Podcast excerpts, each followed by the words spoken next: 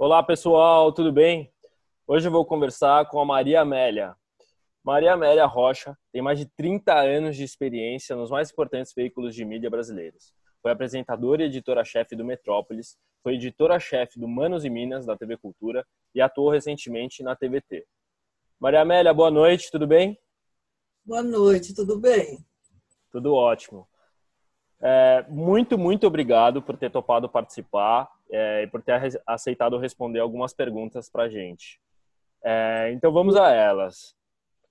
O vamos caso lá. George Floyd retrata a realidade brasileira? Existe relação entre o caso norte-americano com o caso do homem que insultou policiais em Alphaville?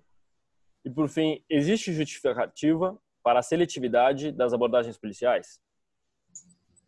Bom, começando por se existe, é, se o caso de George Floyd retrata a realidade brasileira.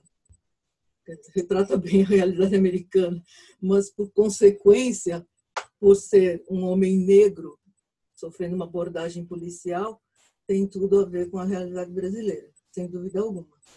Eu me lembro, da, agora recentemente, o ator uh, Will Smith disse uma coisa que eu achei muito interessante. Isso pode parecer novidade para algumas pessoas, o que aconteceu com George Floyd, porém, é, a diferença é que agora essas cenas estão sendo filmadas. Isso é absolutamente comum, lá e aqui. Né? A realidade brasileira é tão ou mais violenta do que lá. As pessoas falam, mas é, aqui não tem racismo, aqui é completamente, o Brasil é completamente diferente Lá é tudo muito explícito, lá houve segregação racial. Aqui a gente é, sempre apela para o famoso jeitinho brasileiro, né? Pra, pela, pela nossa, como se costuma dizer, nós temos uma a questão racial aqui é muito bem resolvida, nós somos miscigenados, não sei o que e tal, né? Isso é uma fala completamente ultrapassada e a realidade está mostrando que isso está completamente ultrapassado. E eu acho que uma grande vantagem das, das redes sociais é que escancarou de vez o que antes era tido pela, pela maior parte da população branca, da elite brasileira especialmente, é, como mimimi. Toda vez que um negro reclamava de racismo, qualquer coisa assim, era tido como mimimi, porque não tinha muito como provar. Agora, tem o lado violento das redes sociais, né, na, na abordagem desse tema, mas pelo menos está tudo escancarado. As pessoas estão vendo que de fato o país é racista, né? E que a gente pode comprovar isso muito bem pela pela abordagem policial, né? A abordagem que fizeram com George Floyd lá oito minutos e meio com o joelho no pescoço dele. Depois ainda tiveram a coragem de dizer por, por um laudo da, da, da morte dele que teria sido ele tinha outras comorbidades, né? Que ele tinha problemas de saúde e tal. Agora, experimente você ficar oito minutos com o joelho de uma pessoa no seu pescoço, você pode ter câncer. Obviamente, não foi o câncer que te matou, certo? Então, é, isso, é, essa, essa resposta oficial remete muito à questão brasileira também, porque eu acho que o grande problema daqui, da abordagem policial violenta, ela, ela tem a ver com, com a impunidade. Né? Eu acho, eu encaro sempre essa violência policial como uma política de Estado. Quando você pensa, por exemplo, no Witzel no Rio de Janeiro, no Dória em São Paulo, eles, eles foram eleitos com o que basicamente? Com a questão da segurança pública. O Witzel chega àquela coisa, aquela questão de é, é para dar tiro na cabecinha. O Dória fala em redução da maioridade penal e tudo isso. Então, isso aí cativa muito a população brasileira. Né? Cativa quem sofre isso e cativa as elites que sofrem menos do que isso, porque são tradicionalmente racistas e preconceituosas. Sinto muito, é uma coisa é, chata de dizer, mas é a mais pura realidade, entendeu? Isso aqui é eternamente Casa Grande Senzala. Isso ainda nós isso ainda não superamos e acho que ainda demoraremos muito para superar. Eu, fico, eu penso, eu remeto muito às coisas da cultura também quando eu penso que, por exemplo, a TV Globo é uma mídia, mídia hegemônica, todo mundo assiste, todo mundo vê as novelas. O primeiro galã negro no país tem, não tem uma década, né? A televisão tem 60 anos, sei lá, por aí, e, e mais de 60 anos, e nunca teve um galã negro. Teve um, quando fizeram a casa do pai Tomás, o, o, ator Sérgio Cardoso, branco, era pintado com rolha para parecer negro, quando já, já havia um movimento teatral negro no Brasil importantíssimo, da Dias Nascimento.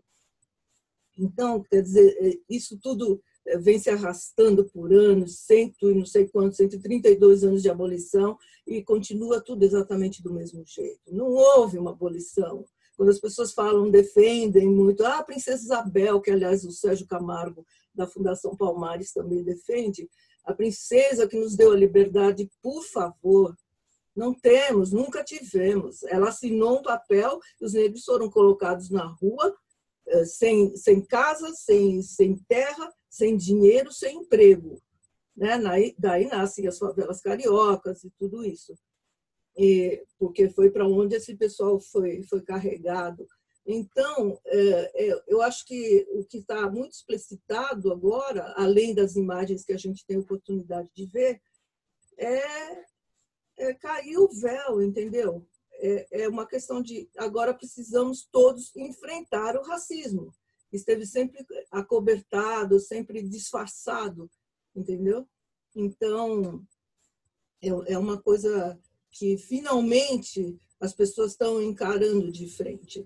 Estão, estão quer dizer, estão botando para fora o seu lado mais negativo, né? infelizmente, mas pelo menos todo mundo está vendo quem é quem. É mais fácil você lutar contra quem você com o inimigo conhecido, né?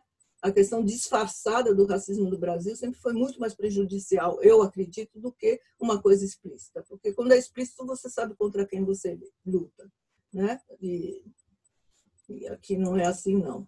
Aí eu, eu quando quando você quando eu falei com vocês, eu fiquei pensando acho que eu queria tentar me lembrar assim de cabeça é, quanto, quantas, quantos confrontos houve de, de, polícia com, com a população negra assim recentemente que, que, que eles eles sempre falam que foi reação que não sei o quê aquela coisa toda que todo mundo já sabe porém a maior parte dos casos não é assim é, é extermínio da população jovem negra então Aí eu me dei conta que eu não me lembrava de todos os casos. O mais recente foi de João Pedro, que foi a semana passada.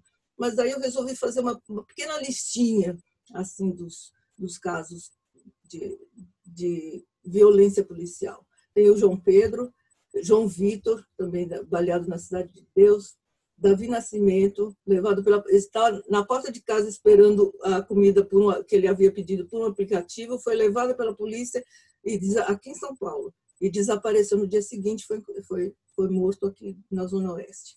Ah, o caso da Ágata, da menina Ágata, Marcos Vinícius, de 14 anos, morto lá no Complexo do Alemão, Evaldo, dos 80 tiros, o Luciano, que foi tentar ajudar o Evaldo, o músico, e que também acabou morrendo, Rodrigo Alexandre, baleado no Chapéu Mangueira, João Vitor, morto durante uma operação lá na comunidade de Santa Maria, Pedro Oliveira, 19 anos, morto pelo segurança do supermercado, Cláudia Silva, de 38 anos, baleada lá também no Rio, arrastado por 300 metros por uma viatura policial, Jennifer Gomes, de 11 anos, Cauã Peixoto, 12 anos, Rafael, 26 anos. Esses foram os casos no último ano, pouco mais de um ano. Aí você vê os números da violência, da, da, violência no Brasil. 60, em média, 60 mil pessoas são assassinadas por ano no Brasil. 77% de negros. Então, você chega à conclusão que a questão é realmente uma política de Estado. Não é, não é só o, a questão do, do policial que é violento. O policial é também violento, mas, obviamente, todos essas, esses nomes que eu citei aqui, quase nenhum deles, provavelmente nenhum, eu creio que nenhum resultou em, em, em culpabilidade para, para os policiais, entendeu? Então, quer dizer, fica muito, muito claro que os policiais podem agir assim, porque eles não serão culpados. Não serão. Pela, pela política do, da segurança pública do Estado, Está certo, está permitido. pode-se fazer isso, não tem problema nenhum, porque você não vai, não vai sofrer com isso, né? Então, eu acho que, que o nosso problema não é só lutar contra a violência, a violência policial, né? É uma questão de mudar a estrutura da, da segurança pública no país. É, é que é, é, que as pessoas come, comecem a perceber que existe uma população de maioria negra, né? E que está sujeita a um extermínio. A população jovem negra está sujeita ao extermínio. É, é, é, garoto, de criança de 10 anos até 29 anos é o alvo preferido. Isso não é por acaso. A gente não pode imaginar que seja por acaso. Né? Eu lembro sempre de uma, uma senhora que eu entrevistei uma vez, ela me falou o seguinte: quando um filho sai uma sexta-feira à noite ou um sábado à noite, é, o filho da família branca, a mãe fala aquele clássico: leva um agasalho. O menino negro, quando sai numa sexta-feira à noite ou num sábado à noite, a mãe fala: se você for abordado pela polícia e derem um tapa na sua cara, você fique quieto, não reaja. Se te xingarem, você fica, abaixa a cabeça, responda só sim, senhor. Agora, imagina a dor que isso causa e, e, e como isso desestrutura a família negra, né? Isso é uma, é uma coisa, é, é, inimaginável, é inimaginável, só quem passou por isso sabe o que é. Eu, eu falei muitas vezes para o meu filho, sabe, se você for abordado pela polícia, você não reage. Eu falei também, muitas vezes. Ainda assim, teve o privilégio de nascer num, num bairro aqui da Zona Oeste de São Paulo, estudar em bons colégios tal, mas ainda assim, como ele é um menino negro que que andava pelos, pelos jardins aqui, Jardim Paulistano, tudo isso, ele, ele sempre era abordado pela polícia. Muitas vezes levou tapa na cara, muitas vezes, antes de dizer o nome ou de pedir um documento. Entendeu? E isso tudo, sabe, causa uma indignação tão grande. Estou meio que fazendo um depoimento pessoal, não era a minha intenção, mas, mas é, essa é que é a realidade, sabe? E a gente precisa ter uma força brutal para segurar tudo isso e para querer é, lutar dentro das dentro das regras, sabe? É, refutar isso dentro das regras, dentro da, da lei, tudo isso. Mas eu compre, acabo compreendendo quando às vezes há um excesso de, de violência e tudo isso. Agora, uma das coisas que vocês falam aqui, que vocês me perguntam, é sobre uh, a relação do, do caso de, do, do americano com o homem rico de Alphaville, né? É engraçado que essa essa história ele esse sujeito alegou, né, que ele estava embriagado e que no dia seguinte sequer se lembrava o que falou. No entanto, ali embriagado, ele falou uma grande verdade. Falou: você vem aqui, o que você está achando que vai acontecer? Isso aqui é Alphaville, eu ganho 300 vezes o seu salário. Você vai barbarizar lá na periferia. É uma grande verdade que ele falou. É uma grande verdade. É isso mesmo que acontece. Então, a relação com o caso americano, é, eu, não, eu não sei se lá é, a questão é tão assim é, diferente, tão com relação às pessoas ricas e às pessoas pobres, porque lá talvez a diferença da abordagem não seja tanto pela questão financeira, seja muito mais pela questão racial mesmo, né? Enquanto aqui o preconceito é contra pobre e, consequentemente, contra, contra negro, que a população negra, evidentemente, é, é a mais, mais, mais prejudicada, digamos assim, de todos os pontos de vista. Você pensa na Covid-19, quem está mais morrendo, a maior parte é, é da população negra. Então, é, é uma grande verdade, que eu não sei muito bem, eu, eu não estou vendo assim no horizonte muitas perspectivas ou muitas possibilidades de mudança nesse cenário.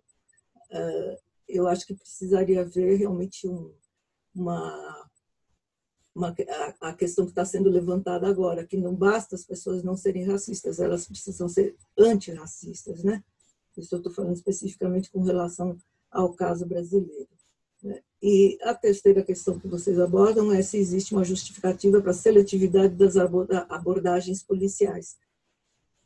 Nada justifica a abordagem policial numa comunidade negra, né? E como ela acontece da forma como acontece, a gente só tem uma explicação: é racismo e é política de Estado. Então, é, o, o policial, muitas vezes o policial que é agressivo é negro. Ele vem da, mora na mesma comunidade que a pessoa que está sendo agredida, né? Então é por isso que eu digo que é realmente uma política de Estado. E, e eu acho que tem tem que ter muita coisa.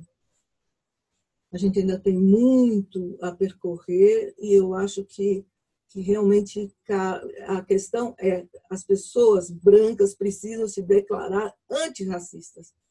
Né? São elas que têm os melhores empregos, os melhores salários, a possibilidade de contratar pessoas, são donas de empresas, de, de negócios, de indústrias e tudo isso.